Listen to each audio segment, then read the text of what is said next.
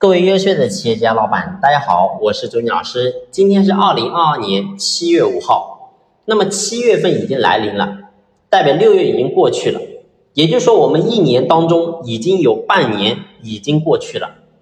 我们无数的老板在年初的时候就给企业定了个目标，说我们今年要做的怎么样怎么样怎么样。那么今年半年过去了，我们是否去检验一下自己到底做的怎么样呢？所以吾日三省吾身。我们作为老板更是如此。如果说你今天在经营企业的路上，你只是把你的口号、把你的目标当成是玩笑去对待，那我想呢，我们永远做不好事情。所以今年半年过去了，我们作为老板，你一定要好好去审视一下自己。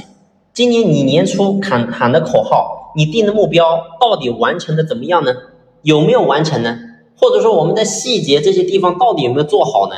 所以我想，我们今天做老板一定要懂得高效去复盘，因为只有不断的复盘，才知道我们今天做的好是因为什么，做的不好是因为什么。所以找到根本的原因，才能够真正解决我们发展之路。好了，那么关于我们该怎么样去高效复盘呢？到底什么才是真正的目标呢？那么我们下期接着聊。